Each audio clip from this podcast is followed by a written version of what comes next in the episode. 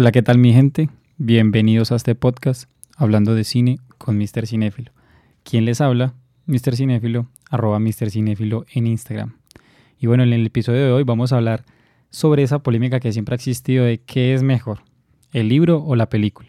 Y lo que vamos a hacer es repasar varios argumentos que han utilizado tantos fanáticos a lo largo del tiempo de por qué el libro es mucho mejor y hay, quienes dicen que no, que la película es mucho mejor. Y la idea es compartir nuestro punto de vista y tratar de, responder a esta, a esta pregunta sin fin. Y bueno, eh, no olviden pues que este podcast lo pueden escuchar tanto en Spotify como en YouTube. y ya, si no es más, empezamos.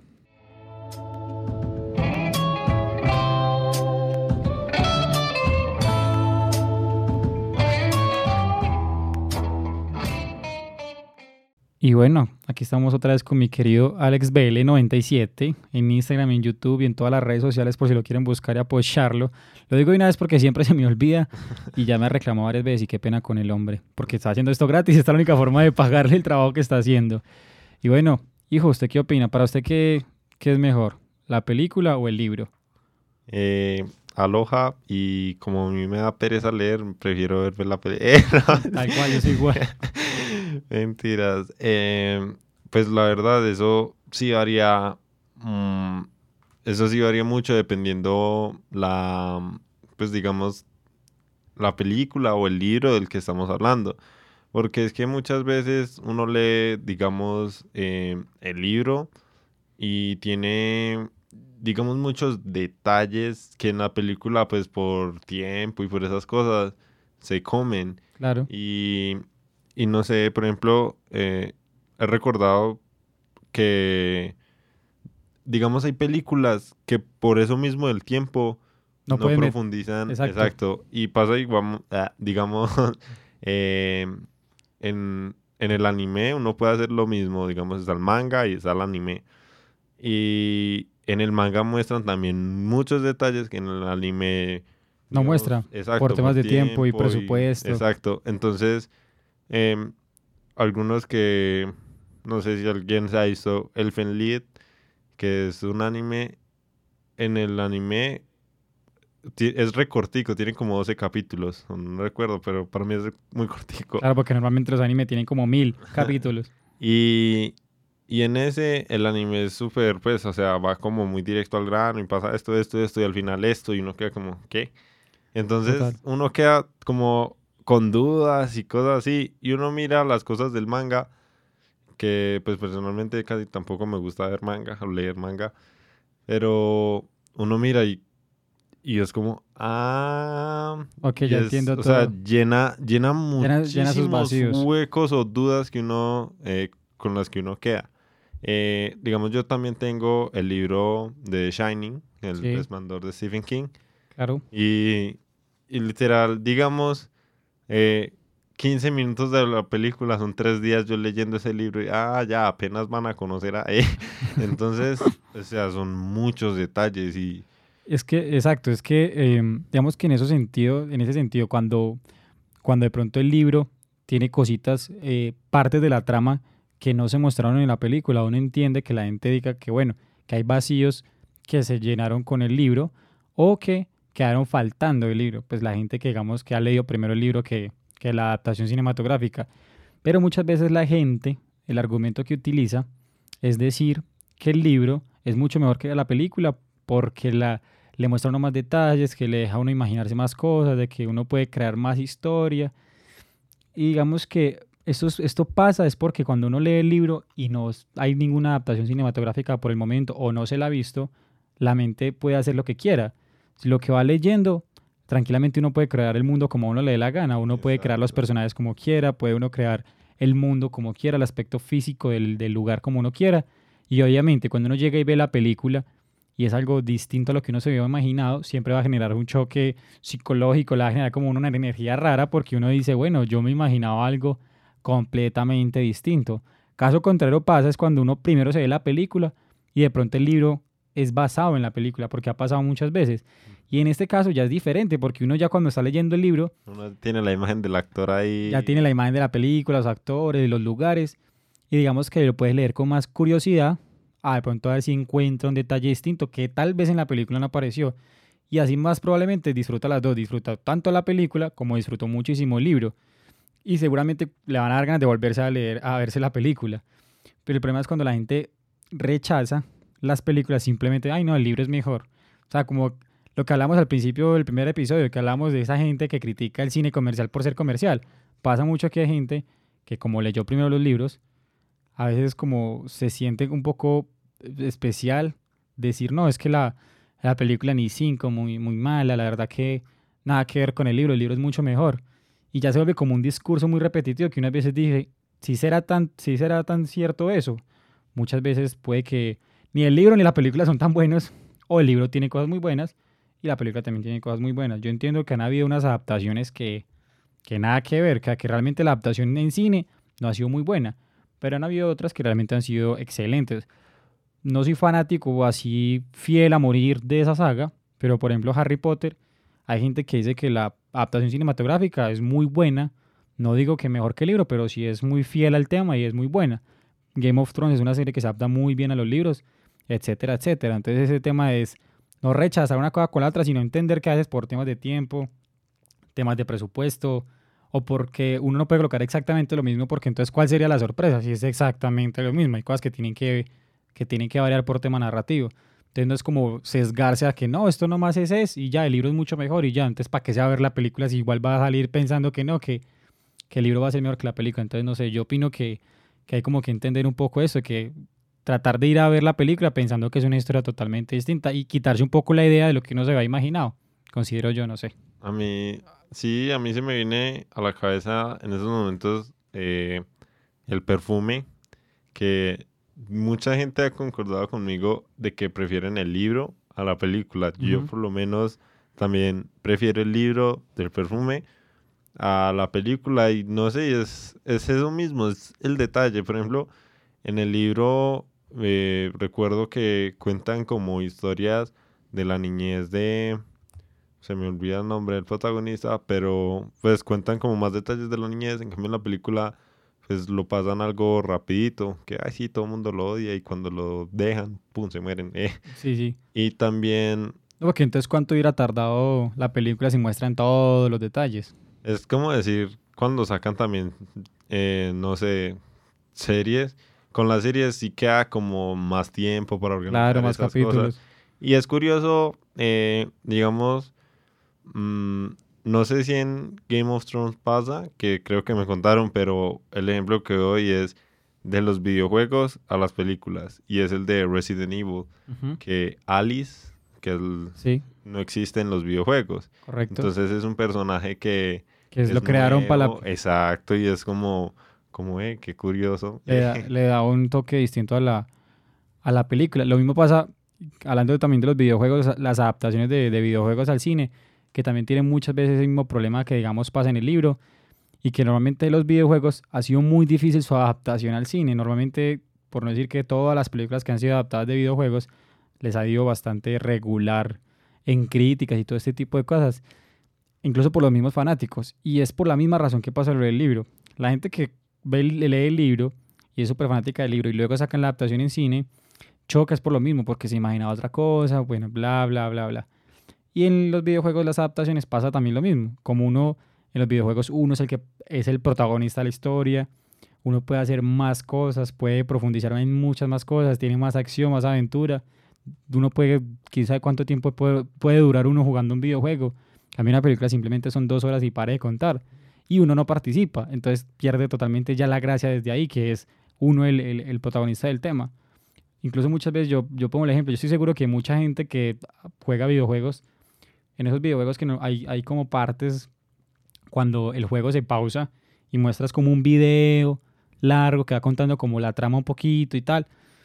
Mucha gente lo salta el video porque no le interesa ver el video, le que quiere, no quiere ver al muñequito ahí hablando con otro. Simplemente quiere jugar y ya. entonces por eso la película no funciona porque usted, para no sabe. pues, para eso uno en el videojuego seguirá los videos. Exacto. Entonces es lo mismo. Si uno pudiera, digamos, leyendo un libro, poderle poner imágenes al, al libro mientras va leyendo, estoy seguro que más bien la gente, ay, no, más bien veo todas las imágenes y listo, y, y me veo la película conforme me lo van narrando y toda la cosa. Entonces por eso la gente a veces, digamos que choca con ese tema, porque no es lo mismo una cosa con la otra.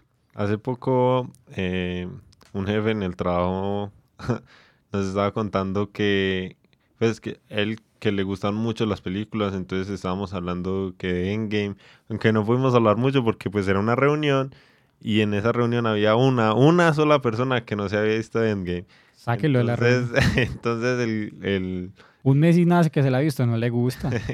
pues yo creo que esa fue la respuesta, pero, pero igualmente eh, sí estuvimos hablando de muchas películas y él nos contaba anécdotas de que, de que fue a cine con la esposa y que la esposa iba súper, o sea, que se había leído todos los libros de esa película, si no estoy mal, era Crepúsculo. La verdad no estoy, no estoy seguro, pero que sí, que se había leído todos los libros, entonces ella iba súper, no, pues yo ya sé qué va a pasar, tan. Y que en la película matan a un personaje y, y que ya queda como que, güey, eso no pasó, que eso no pasa en el libro, que no sé qué, que eso, pues nos decía el jefe que, que la esposa estaba enojada, indignada. Que, no, que eso, esto es una basura de película y que no sé qué, entonces que se iba a ir, se iba a ir del cine y que cuando ya se estaban yendo, ¡pum! Resulta que era una visión y que entonces esa iba a continuar con, pues, con lo que ella ya sabía y ella quedó como que como que no, ya basta, ¿qué es esto? Eso no... No me lo esperaba, pero entonces, exacto, ahí está la gracia de no ir a cine.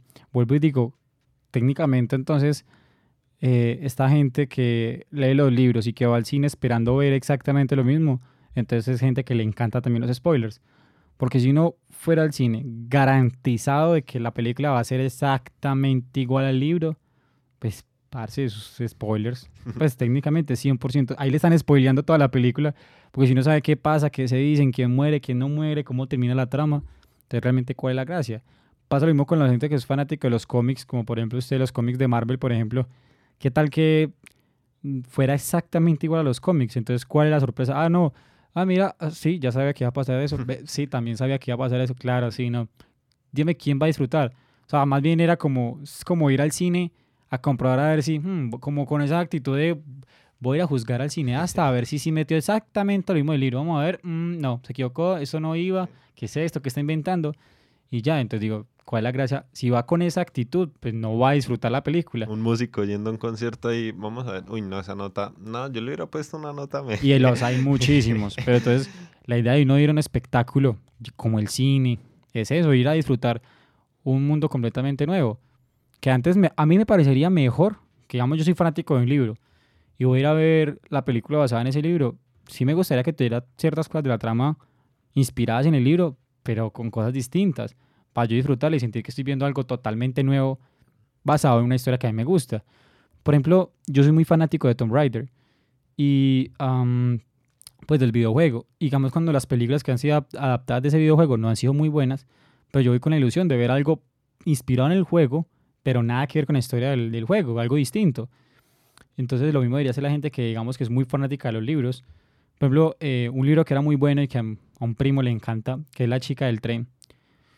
Él fue a ver la película, eh, pues no tanto él, sino gente muy cercana, esperando que fuera exactamente lo mismo. Y al no ser lo mismo, digamos que mucha gente no le gustó la película. Si digamos que el libro no hubiera existido y la gente se va a ver la película, yo considero que le hubiera ido mejor en críticas. Pero como la gente iba esperando era que tuviera el mismo suspenso y absolutamente todo lo mismo que en el libro, eh, digamos que por eso no la disfrutó. Y es otra cosa, cuando uno lee un libro, no, o sea, cuando el libro y la película es la gente, ay, no, es que no tiene el mismo suspenso, no tiene la misma ilusión y todo ese tipo de cosas, obvio, porque vuelvo y lo digo, el suspenso que le pone uno el libro lo pone uno, no lo pone el libro, lo pone uno mismo, se empieza, uno mismo para leyendo una parte del libro y uno se imagina todo el contexto y se crea uno mismo el suspenso y sigue. Cambia una película como uno no la puede pausar en el cine, uno va pues digamos que no le da tiempo de crearse uno suspenso y toca dejar el suspenso que uno le crea la película. Y vuelvo y digo, uno en el cine no controla nada. En el libro, el que controla el libro es uno. Y ya, es la mente de uno. Cambio la película es la mente del, que, el del director y el creador de la película. Entonces es el choque. No es que sea una más mala que la otra, sino que simplemente en el cine yo no tengo poder de nada. En el libro yo soy el que manda y hace todo lo que yo quiera. Soy el creador de un mundo completamente nuevo. Soy Dios. Entre comillas, soy Dios en un mundo nuevo que estoy leyendo. Entonces esa es la gran diferencia entre una cosa y la otra. Sí, por ejemplo, eh, yo lo que yo le decía cuando fuimos a ver, o no, cuando cuando, cuando yo le decía que, que algo que a mí me encantaba del UCM es cómo adaptan todo, o sea, la imaginación de ellos para, digamos, cambiar unas cosas que son unos cambios drásticos, pero a la vez no, porque el personaje sigue siendo como el mismo y esas cosas. O sea, es súper... Sí, yo, yo me he leído que eh, eh, la búsqueda del guantelete y que Civil War y que me encanta Capitana Marvel y cuando yo vi, digamos, la película y que ese cambio de los scrolls que yo no me esperaba para nada. O sea, es súper... yo por eso cuando voy a ver a las, las películas... Va como si fuera una película nueva, algo que no, sabe, no tiene ni una historia nueva. Lo único que conozco, digamos, es el personaje y sus poderes. Y ya, para porque no sé cómo lo van a hacer. Porque a veces ni siquiera la historia de origen. Porque hay veces ha pasado que usted ay no, supuestamente en la película tal personaje, eh, perdón, en los cómics, tal personaje obtiene sus poderes de tal manera y en la película los mostraron que los obtuvo así, así. Por ejemplo, no es que eso es un spoiler de Endgame y pronto hay gente que no se lo ha visto, pero quería poner un ejemplo muy puntual que es el que más recuerdo, porque usted en otras ocasiones me ha dicho, no, tal personaje, que no me acuerdo el nombre en este momento, obtuvo el poder de tal manera. Y en la película ahí lo muestran de otra cosa distinta. Pero hasta en esos detalles genera sorpresa. Digamos que no se pierde del todo el, como de la lógica de la historia, pero crea algo nuevo. Entonces uno como que ve, ve, chévere verlo de como una nueva versión al respecto. Lo mismo, o sea, así que rico uno poder decir, ve, yo más o menos sé que la historia va así, pero bueno, pasan cosas distintas. Por ejemplo, lo que digo, en Game of Thrones, sacaron los cinco, libros y luego la serie salió basada en eso. Que hasta la quinta temporada era lo que había escrito en los libros y ya a partir de ahí todo era nuevo, creado directamente pues, por, el, por el escritor de los libros. La sexta y la séptima temporada, la octava, ya fue, él no participó y bueno, los fanáticos de la serie ya saben que fue el resultado de eso. Pero eh, ese, ese, es el tema. Los libros, digamos que en la serie sí se ve mucho la historia, la trama y bueno, como la lógica y la línea narrativa. Pero en la serie muestran cosas que en los libros probablemente no muestran. Y muestran detalles particulares y distintos a como, a como muestran en, los libros. Y obviamente, la otra vez empecé a ver una comparación de cómo serían los personajes, por ejemplo, en Game of Thrones, si fueran exactos a lo de los libros. Y obviamente no tendría sentido algunas cosas, como que no podía uno poner al actor que lo hiciera de esa manera. Entonces, pues a veces uno no puede eh, disponer que o esperar que, que, la película sea exacto a lo que dice en el libro. Si el libro dice, es que es muy particular, y la gente dice, ah, es que yo me imagino que el actor era, o sea, que el personaje era de esta manera, y lo vi en la película y era algo distinto. Es que todo es muy relativo porque se lo pongo así. Si uno ve en, en un papel y dice, personaje, pelo rubio, alto, ojos azules. Todos se imaginan a esta persona. Al personaje que está aquí sentado. Obviamente. Pero digo es porque eso es muy relativo. ¿Cuántos ejemplos no hay de que hay personajes rubios, ojiazules y altos y son de fuerza, son horribles? Y hay personajes rubios, ojiazules y altos que son muy agradables, ¿cierto? Entonces todo es muy relativo. O sea, las características pueden ser muy comunes entre un personaje y el otro, pero depende de cómo realmente lo construya. Entonces, usted lo puede imaginar de una manera. Por ejemplo, yo le digo a usted, personaje mujer, de pelo rubio, ojos verdes, estatura promedio y bonita. Usted dirá, bueno, para mí bonito es tal cosa y yo me la imagino así, asa, y yo me imagino otra cosa. Y a la hora de verlo en la pantalla, no es ninguna de las dos cosas que nosotros nos imaginamos, entonces todo puede ser algo distinto. Por ejemplo, con estas características que estoy diciendo, de pelo rubio, ojiverde, de tez blanca, de estatura promedio. Por ejemplo, en Game of Thrones hay dos personajes exactamente iguales, o sea, con las mismas características, que para los que se ven la serie saben que es Dany Targaryen y Cersei Lannister. Las dos son monas, ojiverdes, de tez blanca, estatura promedio, tal. Entonces, ve, yo me la puedo imaginar a las dos de otra manera completamente distinta. Entonces, eso es lo que pasa en los libros. En los libros, por más detallado que lee las características del personaje, es muy probable que yo, como lector, me imagino un personaje distinto al escritor. Así el escritor sea el que vaya y cree la película, va a ser completamente distinto a lo que yo me estoy imaginando. Pues lo digo, en los libros el que tiene el poder de crear el universo es el lector, para de contar. Y ya en el cine depende de lo que haga el otro. Como eso de, que Hermione es negra Eh, Supuestamente.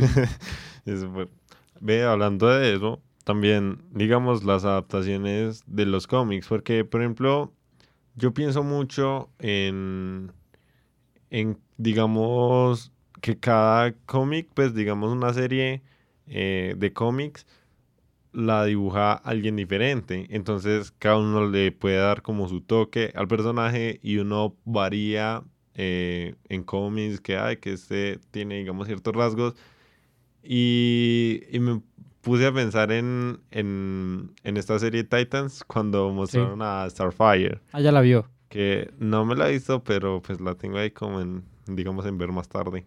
Ok, ahí se va a quedar. no creo, no sé, tengo muchas ganas, sino que, Mm, vieja. mm, bueno, ya miraremos.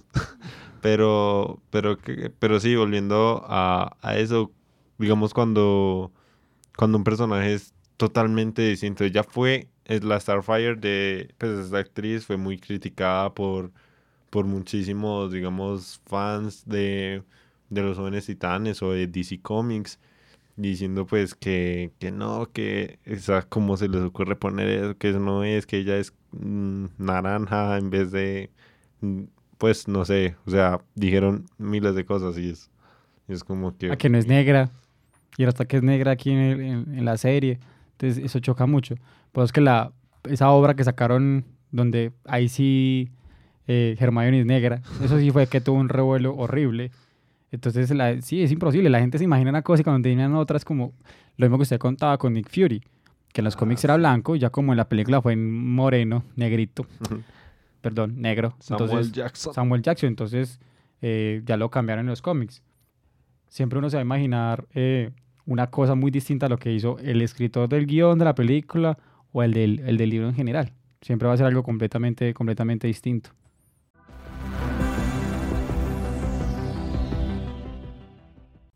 Listo, ¿no? Entonces, como bien saben, eh, nosotros hemos estado haciendo el tema de las preguntas, preguntándole a la gente en la página de Instagram, siempre, casi siempre, pues, pendientes de lo que se venga en el próximo capítulo. Y el día de hoy nos estuvimos haciendo las preguntas sobre, sobre qué opina la gente, si era mejor el libro o era mejor la película y cuáles eran sus argumentos. Entonces aquí vamos a, a leer un poco de cuáles son las más, digamos, representativas. Hay muchísimas, pero bueno, vamos a escoger tres en general como siempre lo hemos venido haciendo. Y bueno, arrancamos con, con la primera. Mientras la busco. Esa. Por ejemplo, tu, tu, tu, tu. Bueno, por ejemplo, esta. Esta es de arroba Juan Mejía 15 y dice, de, siempre depende. A veces un director no sabe plasmar la idea del escritor o a veces la mejora. Y bueno, en particular yo opino que esto es muy relativo porque realmente que, ¿cómo va a saber uno que lo está haciendo mejor de lo que hizo el, de lo que lo hizo el escritor del libro o que no sabe plasmar la idea? El que juzga si realmente supo plasmar la idea es el escritor. Y si el escritor puede decir, sí, el director la plasmó muy bien, pero los millones de fanáticos que fueron a ver la película dicen, no, a mí me parece que la plasmó muy mal. Entonces, ¿de quién depende? Si el escritor está diciendo que así fue, pues así fue, la plasmó muy bien. Si no, vuelvo y lo digo, cada quien va a tener una, una idea, un, un juzgamiento distinto de si el director eh, lo supo hacer acorde a lo que yo me estaba imaginando. Es que cada, cada quien va a decir, no, es que él no lo hizo como yo me lo imaginaba. Y otro va a decir, pero yo sí me lo imaginaba así. Y otro va a decir, no, yo me lo imaginaba distinto. No, no, te siempre va a generar como ese problema. Entonces, esta parte yo creo que es muy relativa. Pues yo sí pienso lo mismo en ese sentido y digamos cuando cuando uno quiere eh, o digamos cuando uno está acostumbrado a imaginarse algo o, o a ver de una manera digamos cómo lo escribieron o cómo lo hicieron eh, si es no sé, digamos es como ideas chocantes, que algunos sí lo, sí logran eh, dar con lo que eh, el público quiere ver Exacto. y eso. Entonces, no sé si dependa, o mejor dicho, sí, depende mucho es de cómo lo recibe la gente.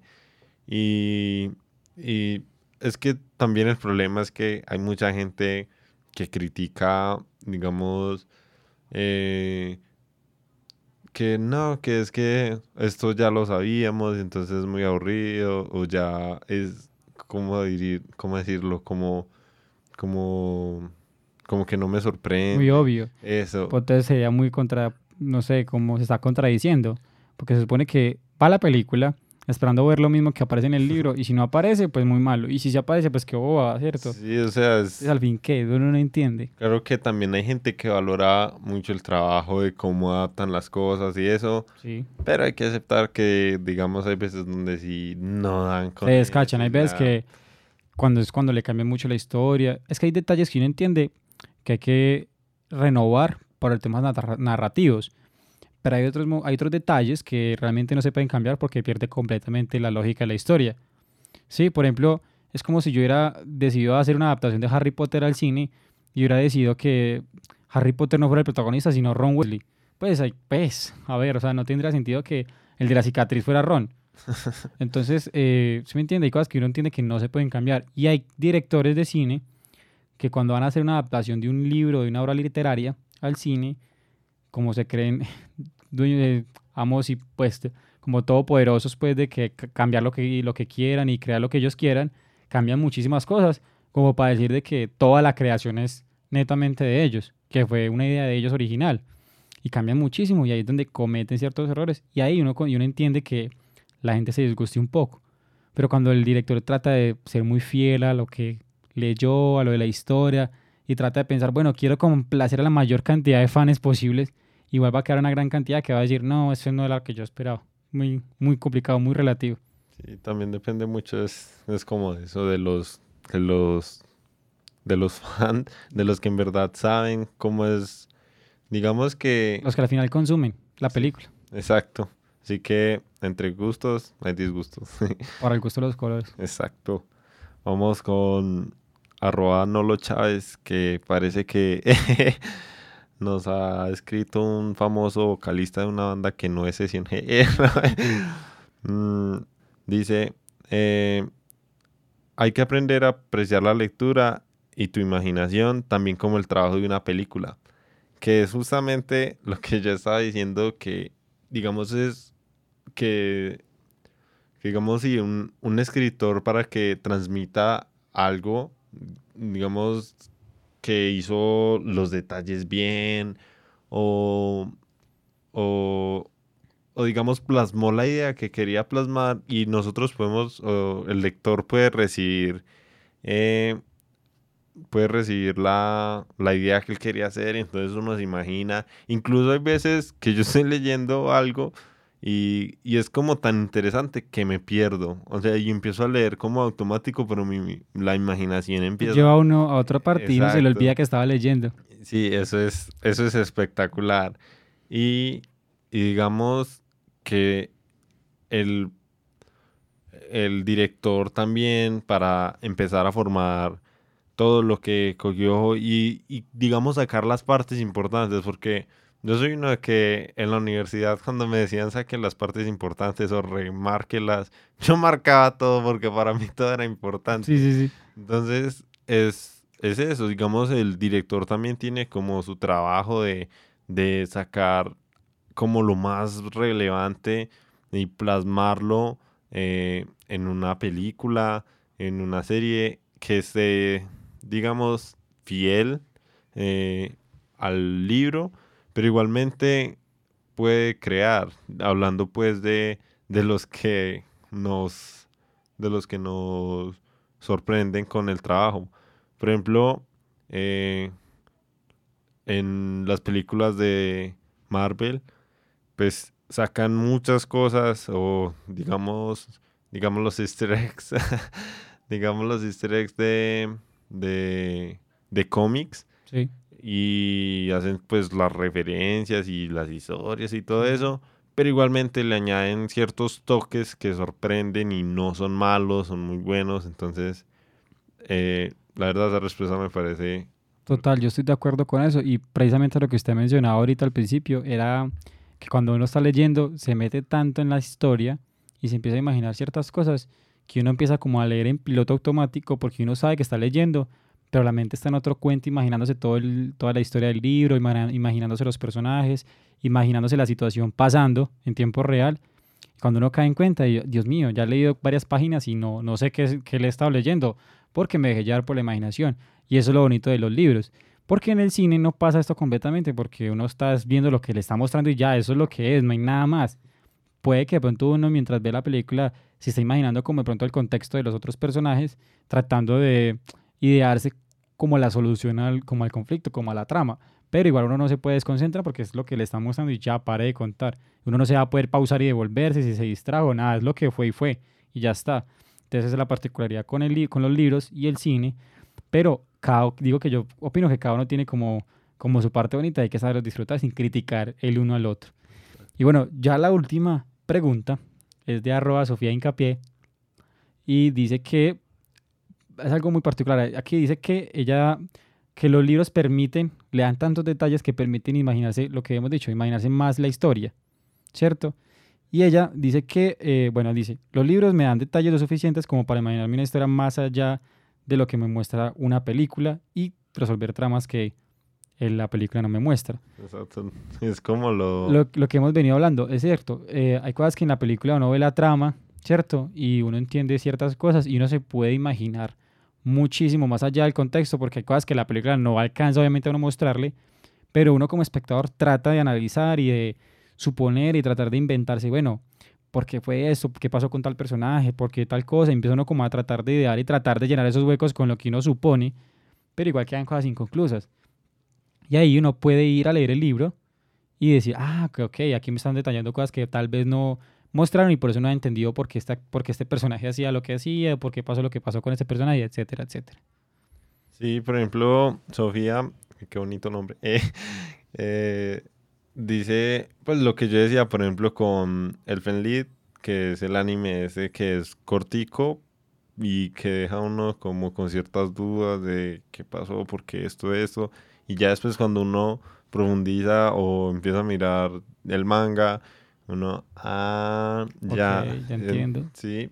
Y, y sí, como muchas veces eh, los libros detallan más las historias o los orígenes, porque eso sí he notado que, que muchas veces muestran más de, de, no sé, digamos el personaje en la película lo muestran de pequeño y, y es un periodo muy corto y de una pasa el tiempo digamos, en los libros y como que profundizan que el de pequeño eso, esto, eso. Sí. Y cosas así. Por ejemplo, hay películas donde, donde recuerdo que, pues en estos momentos no, no sé qué película exactamente, pero sé que hay algunas donde, digamos, eso que no muestran de la niñez, los muestran como flashback o recuerdos. Entonces, eso también es... Son detalles que, exacto.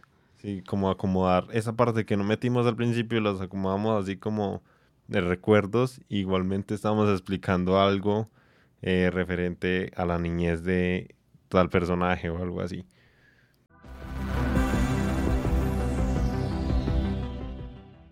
Y bueno, sí, en general es eso, entender que el libro es una pieza completamente distinta a lo que es una película o una serie.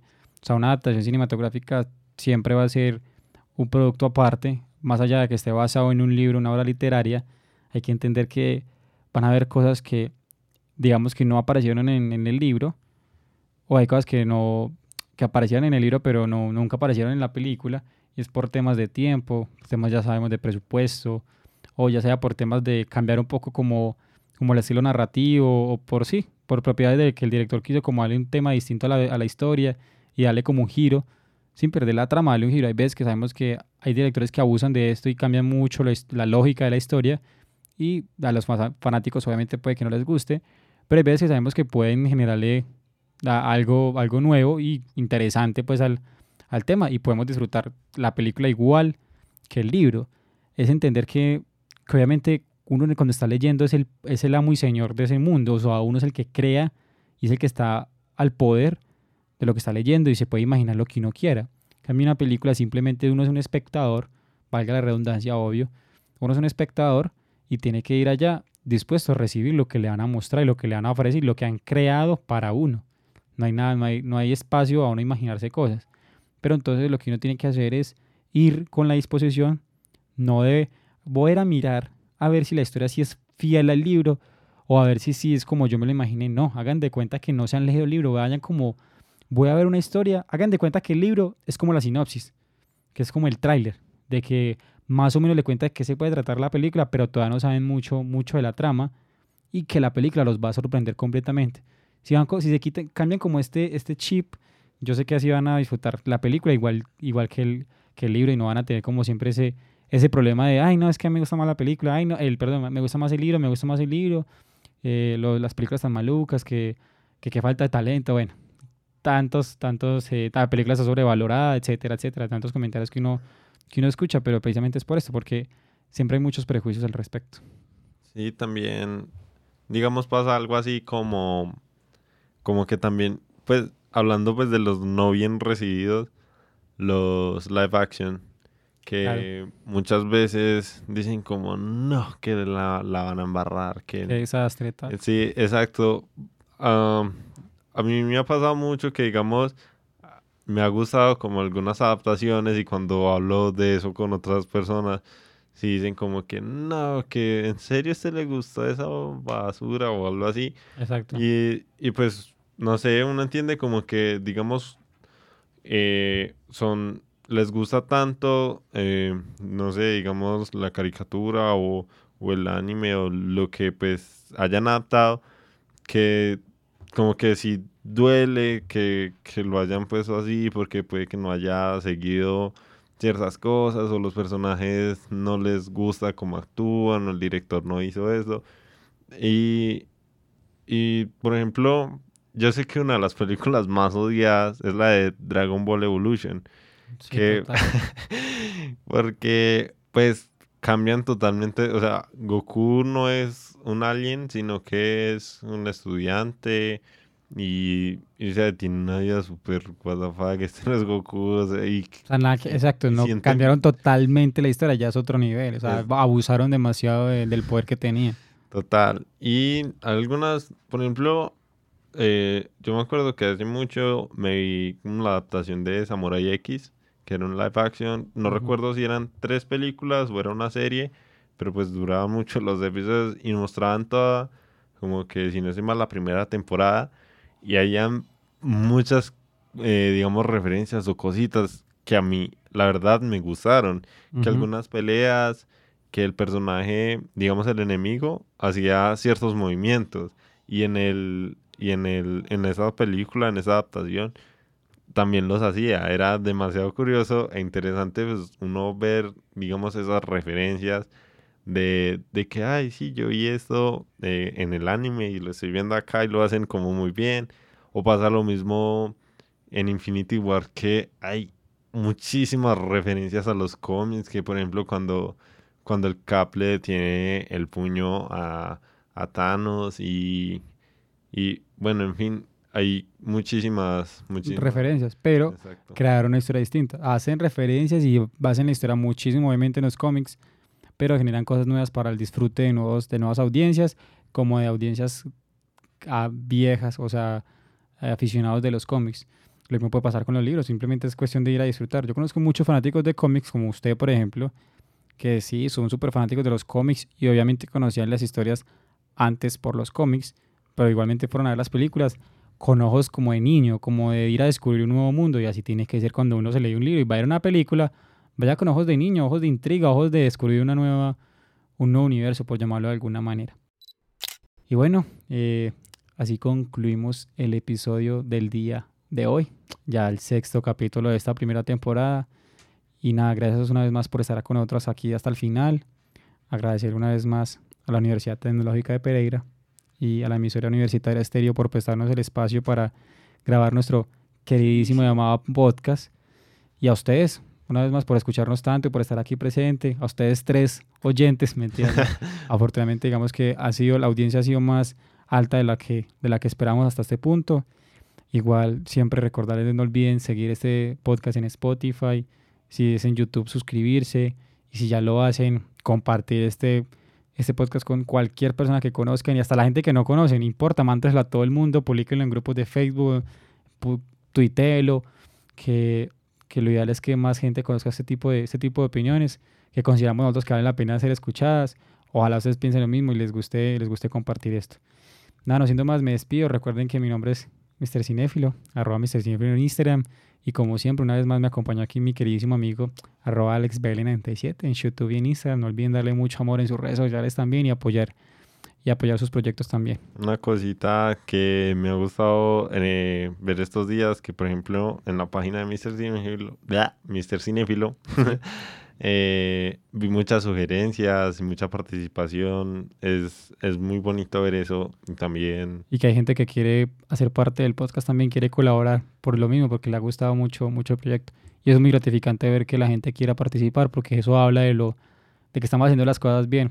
Habrá mucho que mejorar y también de eso depende de ustedes, que nos, no olviden decirnos mucho por interno qué les gusta, qué quieren que cambiemos, qué quieren que hagamos de pronto distinto y que todos los comentarios van a ser muy bien recibidos y de todos aprendemos y créanme que lo, ideal es que cada vez podamos mejorar más para mejorar la calidad del podcast y llegar a más gente. Pero eso de cambiar el anfitrión no se puede de momento, así que... De momento pues lo único que no se puede cambiar es el anfitrión, tal vez el invitado sí. Mentiras tampoco, nada, nosotros dos desde el principio hasta el final. El resto pueden criticar lo que quieran y los vamos a escuchar y la idea es mejorar y, y ya, todo esto es para ustedes. Un abrazo, gracias por estar aquí con nosotros y nos escuchamos en el próximo episodio. Hasta una próxima ocasión. Chao. Sayonara. Amén, hermano.